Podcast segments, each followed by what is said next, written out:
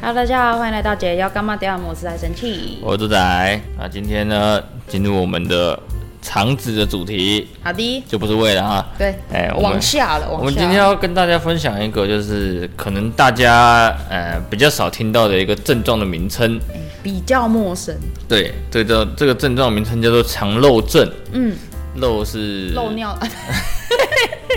漏出来，呃，漏漏水的遗漏，漏的漏，哎，漏水的漏。OK OK OK，反正就是肠漏症这个东西，我记得它有另外一个学名的，啊但我忘记了，就算了。嗯那这个东西最主要跟小肠有关系。小肠哦，对，就是跟小肠的吸收有关系。嗯，对，它就是因为小肠的吸收问题，所以会吃到某些东西会开始过敏。就除了天生的以外，天生的不算。嗯，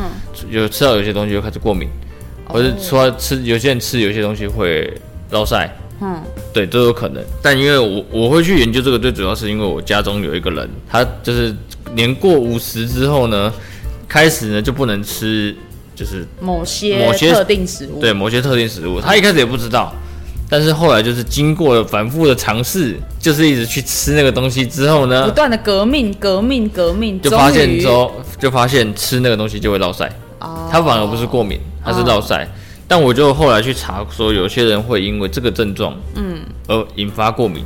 可嗯能是哪里痒啊，或者是起湿疹啊、长疹子啊，这些都有可能。哦，是哦，对，这个我有听过，所以呢，这个东西也有可能引发过敏。那这个东西主要的形成，就是因为呢，你的胃，胃不是会消化消化东西吗？消化食物，嗯，对，它在消化的过程中呢，有时候可能你的消化有问题，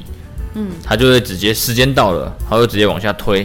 嗯，推到了小肠，啊不，推到就了，就是也不管它消化的程度到哪里，对，时间一到就是往下推，，对，它就会推到十二指肠啊，然后十二指肠会有一些什么消化液啊去作用，之后会推到小肠去吸收。正常来讲，你应该要属于小肠能够吸收的那个分子分子 量，但是因为可能你胃啊还是你咀嚼有一些问题的时候呢，它就会直接往下推。嗯啊，然后在肠十二指肠的时候呢。那个消化也不完全，嗯，就再往下推，嗯，那这时候会发生什么状况呢？就是它小肠不认识这个东西，排斥这个对东西，所以它以后呢，只要在胃呢没有被办法被消化的时候嗯呢，它进入到小肠，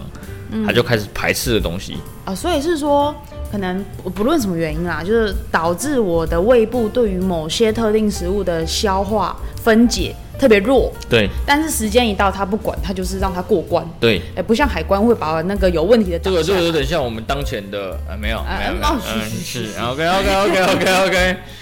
你在决定要不要减。哦没关系， 总之呢，哎一连串的连锁反应之后，到了小肠，对小肠也觉得，哎、这不是我平常看过的东西啊，对，所以我就攻击它，对对不对？对没错，因为我听过，因为你刚刚有讲到呃过敏这件事情，嗯，过敏其实就是免疫系统异常呃异常嘛，主对要是运作过头，对对对不对对白话来讲是这对样，对对对对那就对，是导致今天东西进到小肠，然后他觉得这个东西都是坏的，都是不好，会对身体有问题有问有伤害的，对所以就开始攻击。对没错，呃，殊不知我们其实吃下去的东西没什么问题，对也没有什么病菌要去被杀掉，对，只但就是是因为我们的消化产生问题，所以它咽不过，就是咽不过，嗯，所以呢，它就一直被攻击，嗯，所以才会产生这种过敏啊、落腮的反应。然后另外还有一个可能我有听过的，就是因为你可能下去的时候呢，你的小小肠绒毛每天都会，小肠是有绒，它是用绒毛在吸收，对吧、是绒毛就是会这样，嗯，嗯，对对对，对它是它是用绒毛在吸收那些营养的。嗯，对，当你的小肠绒毛的长度或是数量不够的时候，它可能也会产生那个排斥的作用。呃那个会改哦，那个就是每天都绒毛跟绒长毛头会改哦，绒毛每天都会汰换掉，每天都会汰换掉，哦是哦，对，每天都会汰换掉。所以当你的诶绒、毛最主要的营养就素是，抛弃式的，对，它是每天都会死掉。所以当你的它它有特定的营养素，就是维生素 A，它会让它长得比较多。啊，对，哎、不能说比较多，反正它就是长得比较好，就是状况功能比较完就是善，你的正常量，然后比较长，它就通过的时候就会被吸收。嗯，对对，当但是它掉的比较快，有一些原因，嗯，可能是你的吃比较多油炸的啊，嗯，然后可能是压力大啊，可能是熬夜啊，这些都有 可能。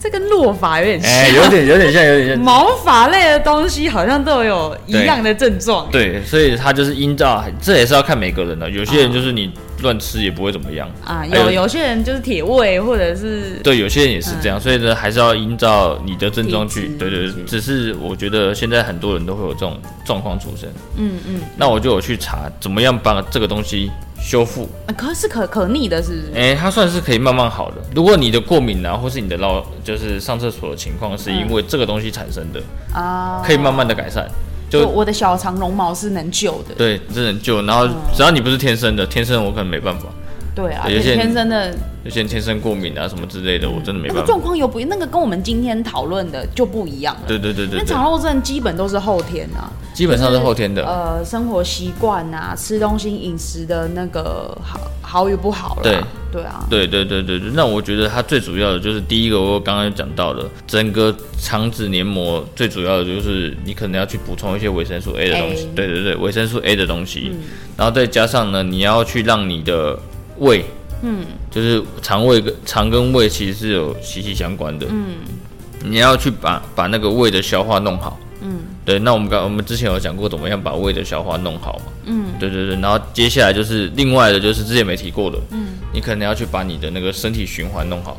嗯，身体的循环整个好了之后呢，它就会慢慢好。整个血液循环、气血循环。对对对对，你的肠胃好了，然后循环好了，这个东西呢会慢慢的好。嗯，对，那我觉得对于身体循环有两个穴很重要。嗯，第一个是大椎穴，大椎，对，然后第二个是命门，嗯，这个应该很多人都听过。但是呢，这些东西呢，就是你要去，要么去热敷啊，要么去怎么样去把它弄泡好。澡啊，对对对对对对贴磁石啊，对什么的。这些都是有用的，所以呢，这些循环弄好了，基本上这个症状呢会好蛮多的这样。嗯，会慢慢的去改善它。对对对，它会慢慢好，只要是有关于肠跟胃的，嗯，都是要很慢，